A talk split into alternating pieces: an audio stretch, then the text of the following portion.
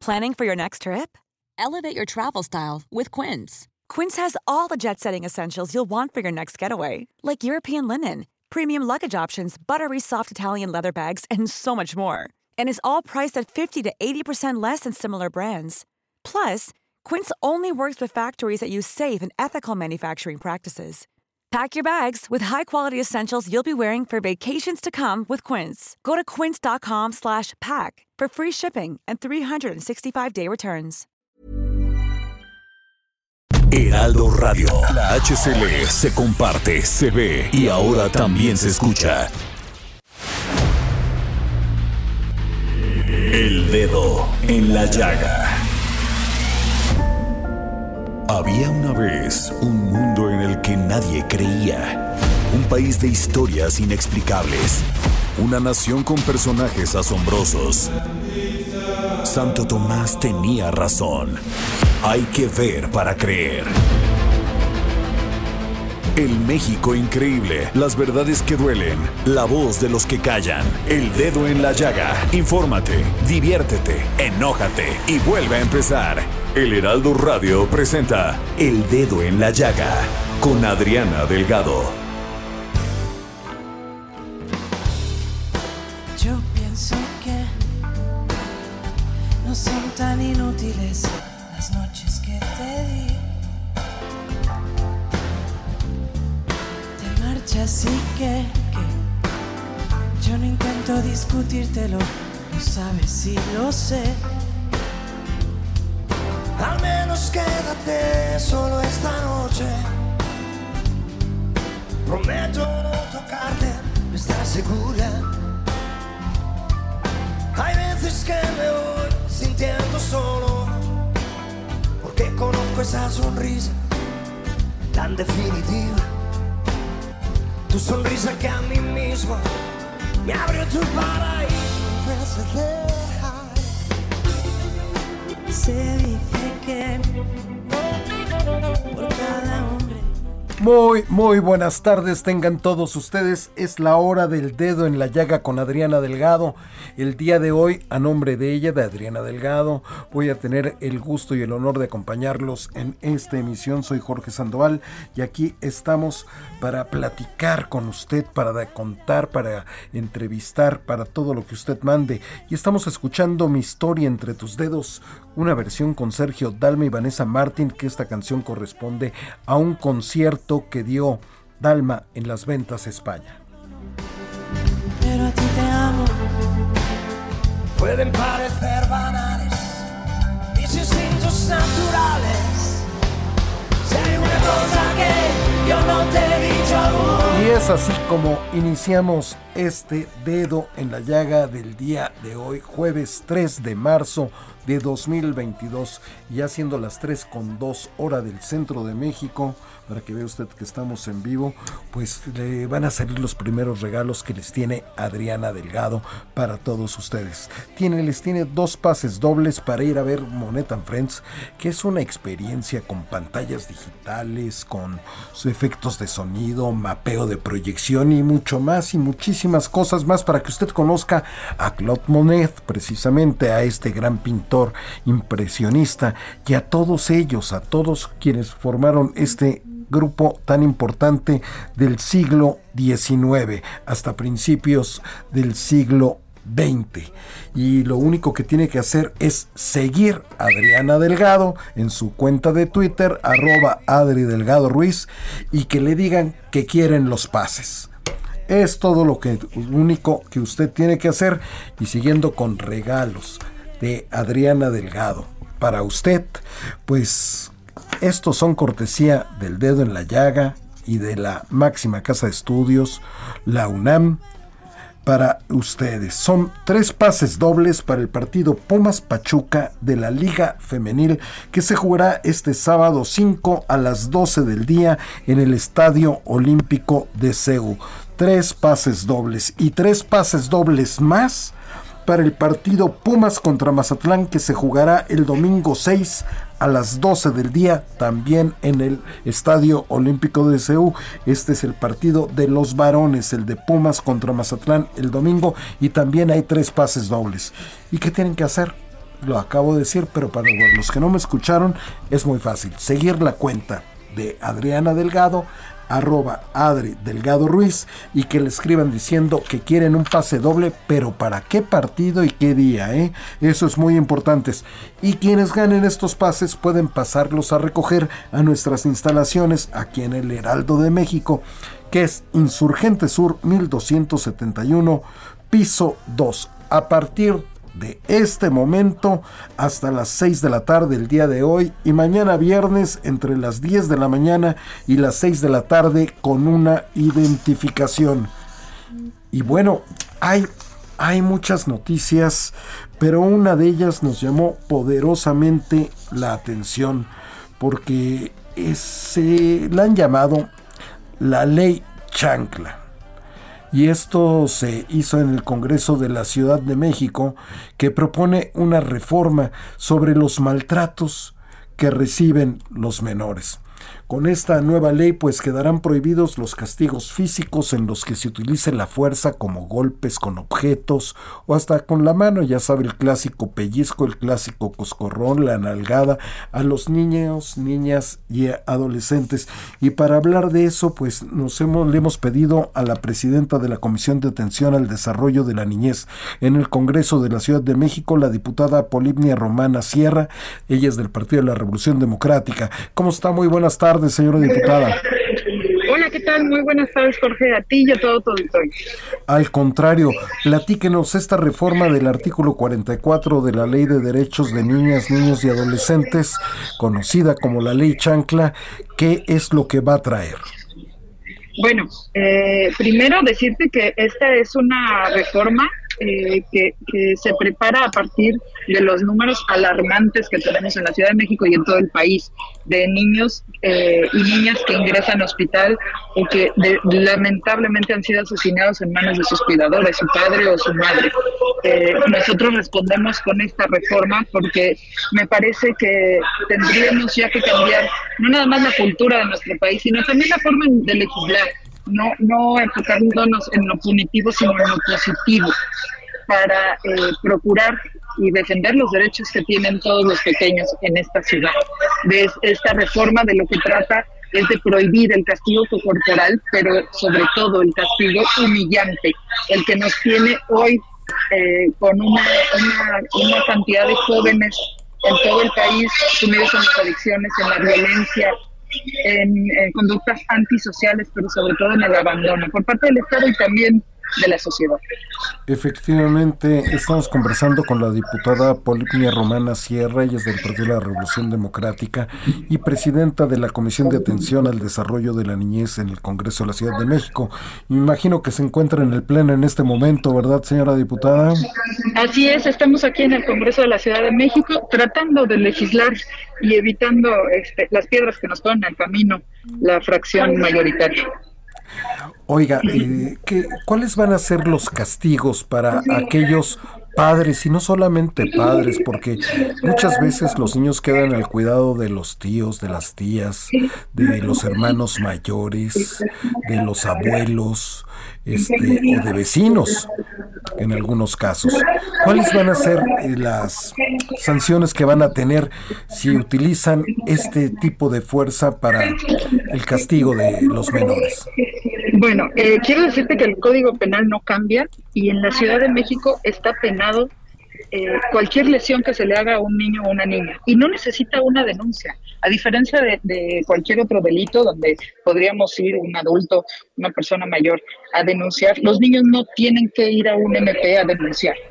las autoridades tienen obligación de denunciar una agresión, por ejemplo, las maestras, eh, las autoridades, un policía, eh, cualquier funcionario, pero también los vecinos podemos denunciar y no necesita el niño o la niña eh, acompañar esta denuncia para que se siga por oficio. Los castigos están muy bien determinados en el, en el catálogo del Código Penal, van desde tres meses en prisión hasta perder la patria potestad de los hijos. Eh, cada vez llegan más niñas y niños con luxaciones de hombro, de cadera, quemadas de cigarro, quemadas de la plancha. Y como te digo, el año pasado 1.900 niñas y niños fueron asesinados manos de sus cuidadores. Y como tú bien lo dices, Eh, es, tristísimo que los padres o las madres eh, sean asesinos de sus propios hijos, también los cuidadores y los vecinos, los tíos, como tú, como tú lo dijiste, y ahora con la cancelación de las escuelas de tiempo completo, las niñas y los niños van a estar a merced cada vez más de estos cuidadores no profesionales, cuidadores no controlados, no regulados. Eh, pero sí, los castigos en esta ciudad son severos y, nosotros estamos también incorporando en estos castigos la humillación, la, la, tratar de denigrar eh, los derechos o simplemente a la niña o al niño. No es lo mismo. digo, todos fuimos criados con cinturonazos, golpazos, este, coscorrones y la chancha. Sí, o, como decían los mismos maestros, ¿no? La letra con sangre entra. Claro, pero en ese entonces no había los datos que hoy tenemos. Eso es lo alarmante. Y es cierto que cada vez eh, eh, los castigos son normalizados y, son incluso exigidos por algunos padres que me han, no creas que no, nos han llegado los reclamos de ¿y cómo quieren entonces ahora que crían un hijo? Nosotros les decimos que debe de ponerse la palabra a la chancla, la razón y la buena crianza. Eh, podríamos nosotros castigar a nuestros hijos quitándoles la televisión, el teléfono, eh, alguno de esos castigos que también les duelen, pero no podemos seguir privándolos de los alimentos o encerrándolos en un cuarto o siendo humillados delante de sus amigos o de su familia. Eso es lo que tenemos que cambiar y sabemos que la apuesta es muy alta porque cambiar la cultura de un país como este ¡ah! es un reto mayor, pero tenemos que empezar y me parece que en, en esta legislatura vamos bien, por lo menos en eso sí estamos de acuerdo. Estamos conversando con la diputada Polipnia Romana Sierra, ella es del Partido de la Revolución Democrática, presidente de la Comisión de Atención al Desarrollo de la Niñez en el Congreso de la Ciudad de México. Señora diputada, permítame regresarme un poco en nuestra conversación. Las, las denuncias pueden ser, tienen que ser en flagrancia o pueden ser porque ha visto la persona un acto repetitivo de un hecho de violencia contra tal o cual niña o niño. No, por supuesto que si es en fragancia, bueno, no hay ninguna duda. Pero, por ejemplo, una maestra que nota que el niño falta mucho a la escuela, que el niño viene con eh, evidente dolor de estómago o dolor de espalda, o que haciendo calor trae un suéter muy abultado, eh, la maestra tiene la obligación como autoridad, como partícipe de la Secretaría de Educación, de revisar qué es lo que pasa con ese niño. Y ella puede dar aviso a las autoridades. Evidentemente, el golpe o el maltrato fue días antes, horas antes, no importa. Ella puede dar aviso a las autoridades. Y en cuanto al sector salud, por ejemplo, un niño que llega con una quemadura, con, con una lesión que no es evidentemente producto de un accidente, eh, los médicos, el área de urgencias tiene que avisar inmediatamente a las autoridades. Esto eh, en la Ciudad de, México es cada vez más común, tristemente, pero también es cada vez más común el, que, se pueda denunciar, que los vecinos se atrevan a denunciar a un padre o a una madre que se pasa de corrector con sus hijos. ¿Cuáles son las instituciones, señora diputada Polibnia Romana Sierra del Partido de la Revolución Democrática, que están involucradas en esta ley para hacerse cumplir y defender a todos estos niñas y niños de, la chancla? Eh, pues en principio somos tres. Es el DIF de la Ciudad de México, la Secretaría de Bienestar y el Congreso de la Ciudad de México, porque este es el inicio de una serie de reformas que van a cubrir o a tratar de proteger a nuestras niñas y los niños. Estos son los tres órganos que tienen, a partir de la semana pasada que se publicó en Gaceta esta reforma, la obligación no nada más de actuar eficientemente, sino, por ejemplo, en el caso del Congreso, de actuar eh, en cuanto a lo legislativo, crear las leyes y los instrumentos para que el gobierno pueda ayudar a cambiar esta cultura. Tendríamos que empezar eh, pues un reto, un reto muy complicado. Eh, pero sí tenemos que empezar a hacerlo porque los números no bajan, al contrario, cada año son más los niños lesionados, son más los niños violados en casa, abusados en casa y, bueno, te digo, los feminicidios de niñas en este país, que cada día son más. Ya lo, ya lo van a ver en el reclamo del próximo martes. Me imagino. Este, señora diputada, estamos platicando con la diputada Polipnia Romana Sierra, ella es del Partido de la Revolución Democrática y presidenta de la Comisión de Atención al Desarrollo de la Niñez en el Congreso de la Ciudad de México.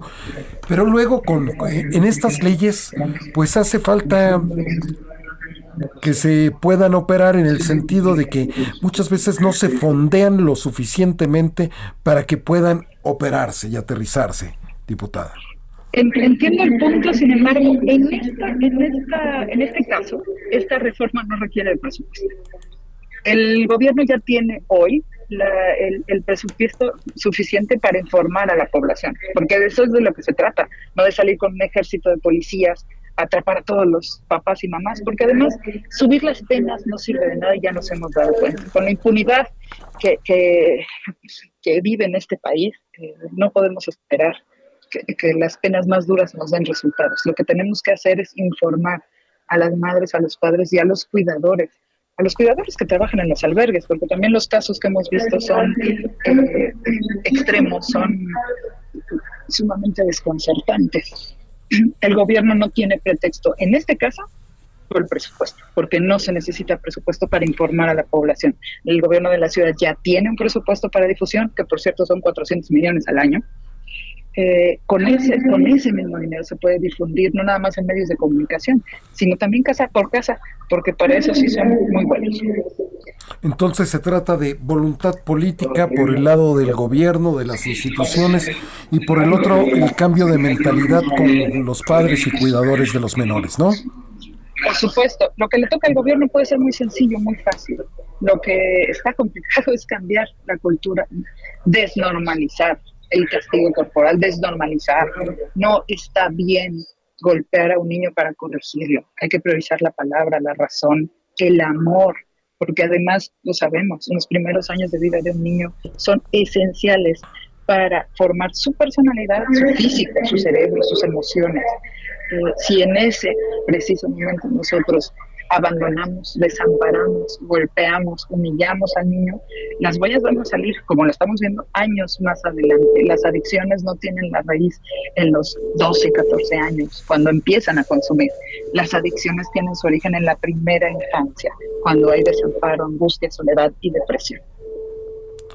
Muy importante esta ley porque sí sería un cambio completamente en la mentalidad de todos nosotros aquí en la Ciudad de México. Ojalá que los demás congresos locales, estatales, en los diversos estados de nuestra República puedan seguir su ejemplo para evitar pues la muerte de estos 1900 menores a manos de sus cuidadores, que es terrible, vergonzoso, y de todos estos niños y niñas que son ingresados a los hospitales, ¿no? Lo que usted decía, más de 11 mil. Por supuesto, eh, esta cifra es, es preocupante, no nada más por lo que representa, sino porque no va para abajo. O sea, no se, no se ve una tendencia a disminuir, al contrario, cada vez es más alta. Y eso es lo que nos, nos hace, eh, en este caso al Congreso, eh, reaccionar y empezar a legislar para proteger a estas niñas y niños. No podemos permitir que, se sigan perdiendo vidas o que sigamos aventándolos a, las manos de la delincuencia, de las conductas antisociales, de las adicciones. Un niño que es violentado evidentemente va a ser un adulto violento. Un niño al que no se le explica por qué tiene que comerse la sopa y simplemente se le da un manazo para que se la coma, es un niño que más adelante no va a encontrar una forma pacífica de resolver un conflicto siempre va a acudir a la violencia, al golpe, al grito, al manotazo, al autoritarismo. Pues nos deja con una importante reflexión y enhorabuena que se haya aprobado esta reforma, el artículo 44 de la Ley de los Derechos de Niñas, Niños y Adolescentes. Qué bueno que se está volviendo pues la ley chancla, ¿no? Así es, me, gusta mucho que, se haya, obviamente quien la bautizó fue la gente, eh, los medios. Eh, me parece muy bien porque eh, hay que bajar las leyes, las reformas a un, a un lenguaje cotidiano, que, que no sea que no sea algo lejano, que no sea algo inalcanzable. Las leyes tienen que ser para todas y todos. Y si empezamos a hablar tan técnicamente, de perdemos el piso y perdemos la razón de estar aquí todos los, los martes y jueves en sesión. Tenemos que traducir eh, todos estos términos legales al día a día. Y entonces me parece magnífico que la hayan bautizado como la ley chancla o la ley anti-chancla. El caso es que les llegue a, a, todas las mamás, a los papás, esta información y que puedan tener las herramientas necesarias. de eso se trata nuestro trabajo. Pues a nombre de Adriana Delgado del Dedo en la Llaga le agradecemos, diputada Polipnia Romana Sierra del PRD, presidente de la Comisión de Atención al Desarrollo de la Niñez en el Congreso de la Ciudad de México, que nos haya tomado la llamada. Muchísimas gracias, diputada. Al contrario, muchas gracias a ustedes y un saludo a todo su auditorio y un beso, Adriana. Muchísimas gracias, diputada de su parte. Y bueno, como siempre, en los temas importantes, ¿quién más que el maestro Samuel Prieto, periodista, documentalista? Usted lo conoce bien, lo escucha aquí y siempre en los micrófonos del dedo en la llaga. Mi querido maestro, ¿cómo estás? Muy bien, Jorge. Eh, qué, qué gusto saludarte. Al contrario, el gusto es nuestro y una nota importante nos trae sobre la inflación mundial, ¿no? Eh, fíjate que sí, eh, em, hay una serie de apreciaciones sobre cómo va a quedar la inflación en términos de este año, considerando que tú sabes, eh, todavía no terminamos de salir de la pandemia y del asunto de las repercusiones económicas que ha estado teniendo en las cadenas productivas. Entonces, muchos analistas se han dado a la tarea de calcular cómo va a estar la inflación en los países pertenecientes a la, a la OCDE y todos dicen, bueno, este año lamentablemente todavía vamos a andar por arriba de los 7%. Eh, lo cual por supuesto es bastante preocupante y tiene que ver eh, como hemos comentado en otras ocasiones, con el hecho de que hay muchos insumos y muchos eh, eh, elementos en las cadenas de producción que se están complicando. Tú sabes, la crisis de los contenedores, el asunto de la logística, que además va a empeorar un poco en términos de otros tipos de transporte por el cierre de espacios aéreos debido a la guerra entre Rusia y Ucrania, y particularmente el hecho de que se va a volver a acentuar, mi querido Jorge, el asunto de los semiconductores y chips, porque no solamente tenemos el problema de Taiwán, que ya traíamos desde hace un par de años, sino que ahora también consideremos que Ucrania es una eh, parte de la geopolítica muy importante en cuanto a este tipo de suministros. Entonces la cosa no viene pues muy fácil en ese sentido. Y aterrizando eso, mi querido Jorge, en la economía mexicana también hay que decir que el Banco de México ha estado haciendo una serie de encuestas eh, con respecto a cómo nos va a ir en este año aquí en el país. Y bueno, ayer adelantábamos aquí mismo en el dedo en la llaga que eh, redujo el rango de crecimiento de la economía mexicana para este año de 3.2 a 2.4%. Es decir, que entre 2021 y 2022 no habremos crecido todo lo que perdimos, ese 8.5% que, que, que perdimos en 2020, nuestra economía todavía será menor a la de 2019. Con todo eso, con todas las repercusiones que eso tiene y particularmente la encuesta también habla de que este año la inflación acá en México podría andar por ahí del 4.78%, que ya es alentador, pero de todos modos, si vamos a crecer un 2.4, imagínate, el, el rango todavía es bastante alto, ¿no? Efectivamente, mi querido maestro Samuel Prieto, periodista documentalista, pues como siempre, muchísimas gracias y muy relevante tu información como siempre y tu análisis. A tus órdenes, muchas gracias. Gracias a ti. Pues ahí lo tiene usted, los números que nos presenta Samuel Prieto. Y bueno, ¿qué le digo? Ya hay ganadores para los pases, para los tres pases de los Pumas contra el Mazatlán para este domingo. Así es que si quería estos pases, ya no le escriba para ese asunto, por favor, arroba Adri Delgado Ruiz. Ya para ese asunto, ya no le escriba. Usted siga escribiendo, pero para ese asunto no. Los ganadores fueron Ángela Leticia Hernández Hernández, Carlos Armando González Vigil e Iván Pérez Maldonado. Ellos fueron los ganadores de estos tres pases. Les recuerdo que todavía nos quedan tres pases para el partido Pumas Pachuca de la Liga Femenil. Vayan y apoyen a las muchachas. También se ponen muy buenos sus partidos, que va a ser este sábado 5 de marzo a las 12 del día. Aquí todavía tenemos tres pases para ustedes para que se vayan el sábado a ver este partido Pumas contra Pachuca de la Liga Femenil. Y muy rápido les digo que para los primeros dos, para los primeros dos, que sigan arroba Adri Delgado Ruiz y les digan, porque usted sabe cuál es el único programa que regala libros todos los días en la radio mexicana y es El Dedo en la Llaga está el libro El Mar de Micaela Sherif ilustrado, que está maravillosamente ilustrado por Armando Fonseca, Amanda Mijangos y Juan Palomino, cortesía del Fondo de Cultura Económica. Y tenemos Los Revueltas, la biografía de una familia, escrito por Rosaura Revueltas, igual cortesía de nuestros amigos del Fondo de Cultura Económica. Lo único que hay que hacer es seguir arroba Adri Delgado Ruiz y decirle yo quiero tal o cual libro. Y con esto hacemos una pausa, no se vaya, esto es el dedo en la llaga de Adriana Delgado.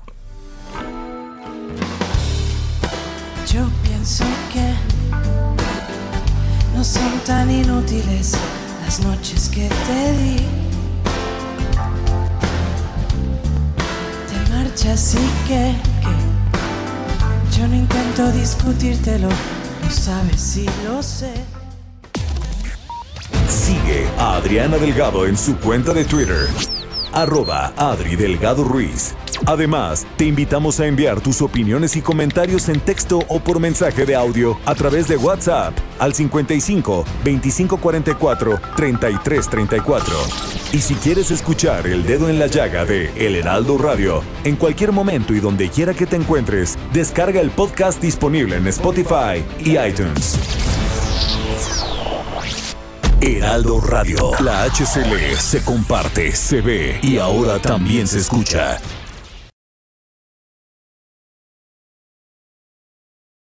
Heraldo Radio.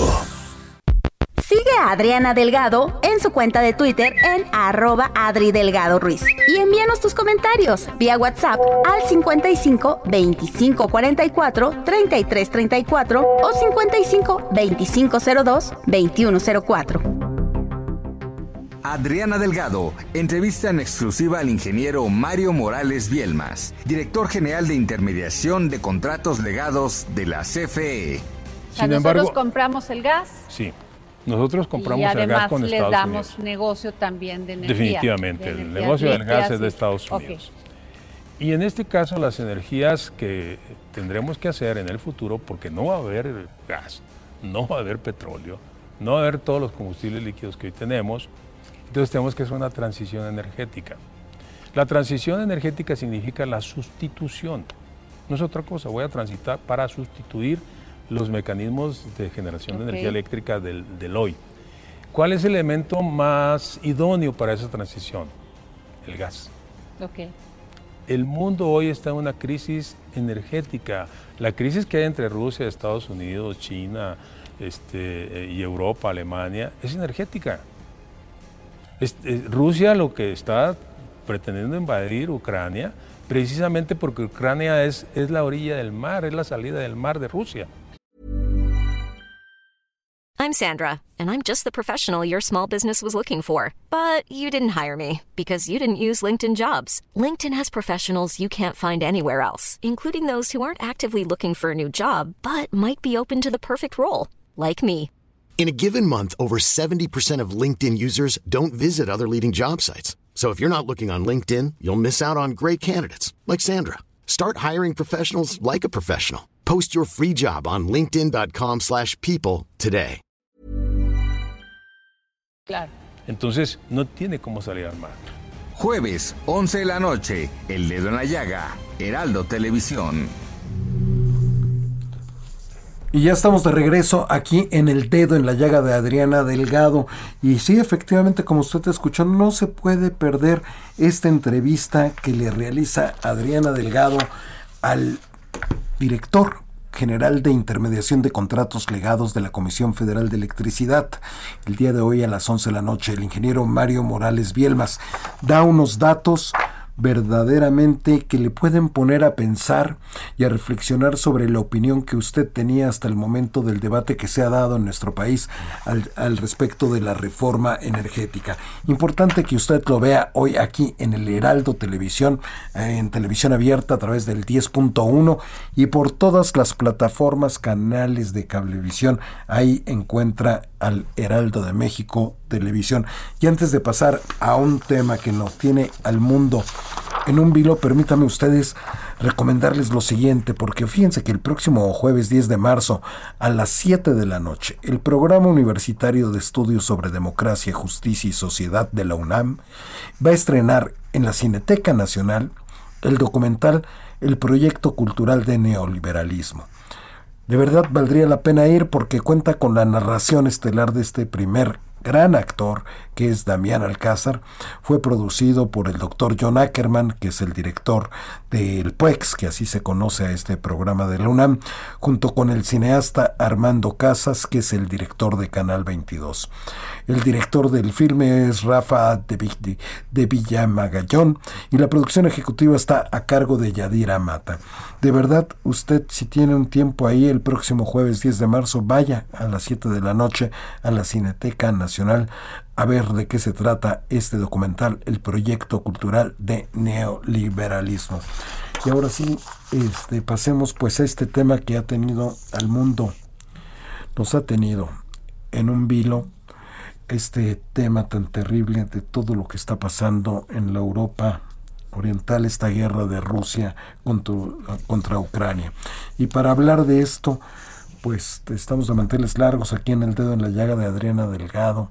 Pues desde Madrid, España, tenemos a la gran periodista y escritora mexicana, pero desde muchísimos años que ella radica pues en Europa, porque no solamente está en, en, España, sino en toda Europa, me refiero a Claudia Luna. Claudia, ¿cómo estás? Muy buenas tardes. Aquí en México, buenas noches allá en, en, España. ¿Qué tal, Jorge? Le saluda desde este lado del Océano Atlántico, Claudia Luna Palencia. ¿Cómo te va? Muy bien, muchísimas gracias, Claudia. Y también tenemos a un hombre que sabe a profundidad de este tema. Él es doctor, investigador en el Centro de Relaciones Internacionales también de la máxima casa de estudios de mi universidad, de la UNAM, y especialista en seguridad internacional. Me refiero al doctor Octavio Segovia. Gracias, doctor, por tomarnos la llamada. Al contrario, Jorge, gracias a ustedes. Un placer acompañarlos. Al contrario, y si no tiene inconveniente, doctor, empecemos con Claudia Luna. Este, no hay ningún dejo, este, por favor, de género, pero digamos que, que como ella está ya que nos ponga en contexto los últimos acontecimientos de este terrible conflicto. Pues, ¿qué quieres que te comente, querido Jorge? Más que sigue, seguimos, bueno, aquí en Europa ha calado bastante hondo el tema de la guerra en un continente que tiene la piel muy sensible al respecto de que esto pueda derivar en una gran conflagración. Eh, los abuelos de estas generaciones vivieron en sus carnes la Primera Guerra Mundial. Eh, muchos padres eh, también, bueno, pasaron, o incluso abuelos todavía, la Segunda Guerra Mundial, algunos aquí en España, la Guerra Civil. Y se creía que la construcción pues de las instituciones, de los órganos, de los organismos, de los tratados, de las leyes, de todo lo que emanó en ese mundo post Segunda Guerra Mundial, se creía que eh, pues tenía los suficientes mecanismos para eh, mantener no esta esta paz esta paz abigarrada porque ha sido así abigarrada. La hemos hemos visto todos los conflictos que se han desarrollado en los últimos 70 años después de la Segunda Guerra Mundial, pero nunca, ni siquiera en la crisis de los misiles del 62, estuvimos tan cerca eh, de eh, pues que se diese una gran nuevamente conflagración mundial como lo estamos viviendo actualmente. Eh, escuchar al presidente Putin el domingo pasado, al dictador Putin el, domingo pasado, decir que mm, ponía en alerta, le pedía a su ministro de Defensa que, que pusiera en alerta las fuerzas disuasorias nucleares. Bueno, aquí en Europa eso eh, hizo que eh, si la gente estaba preocupada, se le borrara eh, media sonrisa o toda la sonrisa, porque no se habla de otro tema más de si Putin se va a conformar con Ucrania o ese enorme despliegue del ejército que hoy eh, estábamos eh, eh, precisamente con algunos compañeros y colegas hablando con diversos este, militares en, distintas en distintas áreas en España, en Bruselas, decían que algunos de los datos que tienen es que Putin ha sacado casi al 70% de su ejército de Rusia.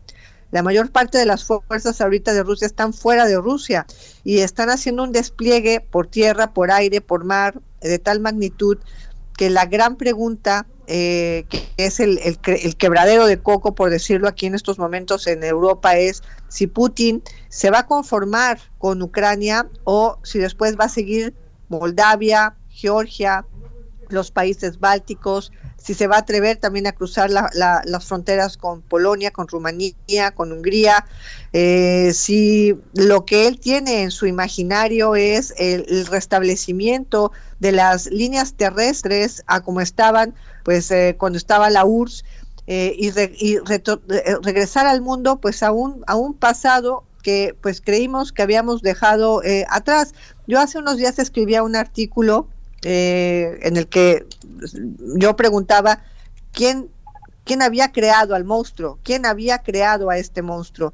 Y desde luego para mí me queda muy claro que, que Putin, después de ver, de analizar y de vivir tanto tiempo aquí en Europa, me queda muy claro que a este monstruo, es decir, a Putin, se, ha sido el resultado de Occidente precisamente, ¿no?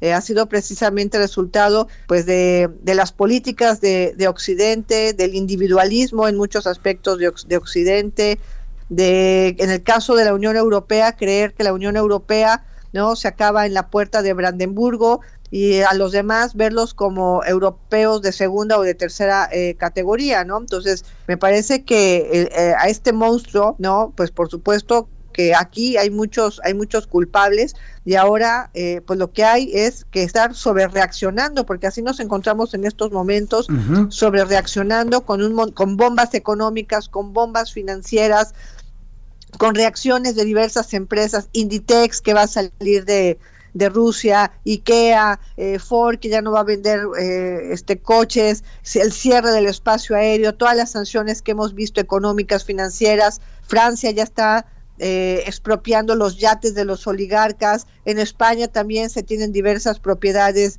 eh, de oligarcas. De hecho, se habla que eh, en una mm, urbanización muy importante del sur de Málaga, en la Zagaleta, donde precisamente se atrapó a Emilio Lozoya saliendo de esa exclusiva urbanización, bueno, pues que ahí ya sea Putin o un prestanombres eh, tiene una casa porque se le ha visto a Putin veranear precisamente en ese en esa exclusiva urbanización en la que te digo que estaba Emilio eh, Lozoya en alguna de las casas que están ahí de algún rico. Por supuesto, las consecuencias van a ser en todos los ámbitos y en todos los órdenes. Me atrevo a decir que con esta invasión a Ucrania eh, vamos a comenzar una nueva era, una nueva era geopolítica, una nueva era geoeconómica, eh, en el siglo XXI. Doctor Octavio Segovia es investigador en el Centro de Relaciones Internacionales de la UNAM y especialista en seguridad internacional. Su análisis, doctor. Muchas gracias, Jorge. Me parece que estamos viviendo las horas más oscuras desde el fin de la Guerra Fría. Estamos atestiguando lamentablemente la mayor crisis humanitaria de la que tenemos memoria desde el fin de la Segunda Guerra Mundial. Ni siquiera la guerra de los Balcanes al interior de Europa provocó una sangría humanitaria como esta. Ya llevamos, acorde a los datos del ACNUR, más de un millón de refugiados un millón. que Así es. habrían pasado a los vecinos de Ucrania, particularmente Polonia, Rumania y la exrepública soviética de Moldavia. Me parece lamentable el que Occidente y en particular la Unión Europea sobre todo Estados Unidos se hayan tardado tanto en actuar. Me parece deplorable la actitud de países como Emiratos Árabes Unidos, India, China, que mencionar de los cinco países latinoamericanos que decidieron abstenerse. Creo que son horas tristes y oscuras para el derecho internacional, para la democracia liberal como un sistema de valores y principios, pero también para gran parte de la sociedad, la sociedad internacional, que ha reaccionado de manera tardía y que incluso en el caso de los europeos han sido selectivos a la hora de dejar pasar a extranjeros viviendo en Ucrania. Se nos cortó la llamada. Hola, hola. Hola, Claudia Luna. Eh, nos quedamos con. Bueno, esas, cosas, esas cosas, pasan. En la, lo que recuperamos a Octavio. Exacto, la maldad de las cosas inanimadas que le digo yo. Sí, mira, yo creo que estoy también muy de acuerdo en lo que dice eh, Octavio. Por supuesto, son las horas más bajas de las que se tenga en memoria. No sé si esta sea la principal crisis humanitaria, porque siempre tendemos a pensar en el drama. Claro, han salido en siete días de conflicto, casi ocho días, eh, más de un millón de personas, pero hay que recordar que también hay muchísimos otros desplazados que han salido de Afganistán, de Siria, de Irak. Claro, por supuesto, eh, cuando a veces se piensa o se tiene esa sensación egoísta de que como son países muy muy lejanos, pues bueno, no les voy a prestar esa atención, eh, esa atención debida al drama humanitario. Pero aquí nos han llegado a Europa, a las fronteras europeas, por supuesto, muchísimos refugiados. De los sirios salieron más de un millón de, de refugiados, por supuesto. Fue también y sigue siendo un inmensa, un inmenso este drama, ¿no? Yo lo que creo es que la dimensión de este conflicto no solamente va a ser humanitario, sino va a cambiar también las relaciones internacionales, va a trastocar también la dependencia de muchos países hacia el gas y hacia el petróleo. Ahora mismo aquí se está haciendo en Europa planes, planes y programas para por primera vez comenzar a, a reducir la dependencia del gas ruso. Ahora mismo nos decían que si nosotros le bajábamos un, grado, solo un grado a la calefacción, podríamos ahorrarnos bastantes, bastantes este, importación de, de, gas, de, de, gas ruso. Se está buscando las, esas opciones para, como te digo, pues tratar de depender eh, en la menor medida de los hidrocarburos que nos llegan eh, pues de, de Rusia. Por supuesto, también va a haber alteraciones eh, en cuanto a las relaciones que se tenían en los países que tradicionalmente pues estaban viajando al espacio. Y ahora mismo Rusia está diciendo que no va a construirle más cohetes, más cohetes a, Estados Unidos. Eh, hay, una, hay una estación espacial internacional que eh, pues está gestionada entre un grupo de países, entre ellos Rusia y Estados Unidos.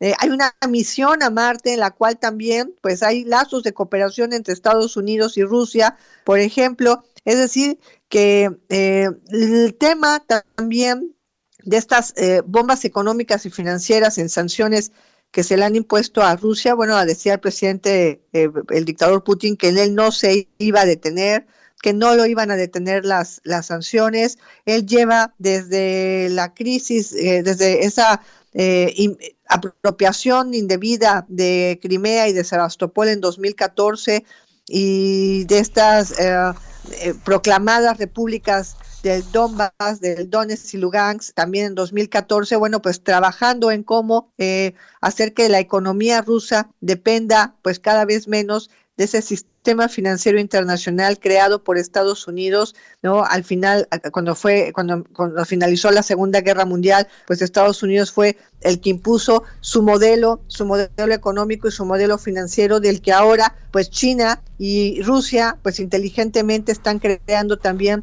sus propias alternativas, ¿no? Eh, sus propias alternativas al famoso sistema SWIFT. Creo que Ucrania va a ser un parteaguas por supuesto, como te digo, para tener una nueva era en las relaciones internacionales. Pues muchísimas gracias Claudia Luna Palencia, es periodista, escritora, muchísimas gracias por desvelarte con nosotros allá en Madrid. muchísimas gracias. ¿eh? Y también le agradecemos al doctor Octavio Segovia, investigador en el Centro de Relaciones Internacionales de la UNAM y especialista en seguridad internacional, por haber estado con nosotros. Lástima que la tecnología ya no dio para que continuara en esta conversación. Muchísimas gracias Claudia, regresa con bien. Y en este momento nos enlazamos con don José Manuel Arteaga, usted lo conoce, él es editor de mercados en el Heraldo de México, para platicar de un tema pues bastante importante que es el de la inflación. Pero en esta información que soltó la OCDE, que, eh, que la inflación de, de los países estará por el 7.2% anual y México va a registrar, registra, está registrando ya la novena más alta del grupo. ¿Qué tal? ¿Cómo estás, mi querido José Manuel? Hola Jorge, ¿cómo estás? Un gusto saludarte. Al contrario. Eh, en efecto, como lo comentas, eh, en enero, Jorge, la inflación de los países que integran la Organización para la Cooperación y el Desarrollo Económicos se ubicó en un nivel de 7.2%. Esto es la cifra más elevada que tienen registro desde febrero de 1991. Y son 38 países que integran a la OCDE. Y aquí, bueno, comentar al auditorio que se resiente un asunto importante, que es el incremento que han registrado los commodities, principalmente los energéticos. En el caso de toda la OCDE, tiene un incremento anualizado de 26.2%. Aunque déjame te digo, Jorge, hay países que han estado por arriba de ese rango, por ejemplo, Italia, eh, registra un incremento de 40%, o Estados Unidos que se encuentra en 27%. Abajito de ellos, pues bueno, está Reino Unido con 23%, Canadá 23%, Alemania 21%, Francia 20% y Japón 18%. Y tú dirás, ¿qué pasa con México? Bueno, México eh, también eh, estamos resintiendo el efecto de los commodities, de estos incrementos que se están registrando en las alzas de eh, tanto el precio como en el gas. Y bueno, en México la variación, como lo recordas, en la última quincena del mes de febrero se ubicó, se elevó ya a un nivel de 7.22%. Hay que recordar al auditorio que el año pasado la inflación en México se ubicó y cerró en un rango de 7.36%, una inflación bastante alta para lo que se había tenido en los últimos años. Y bueno, básicamente lo que está afectando es el tema eh, de los precios a los a los a los hidrocarburos, que son los que van hacia arriba.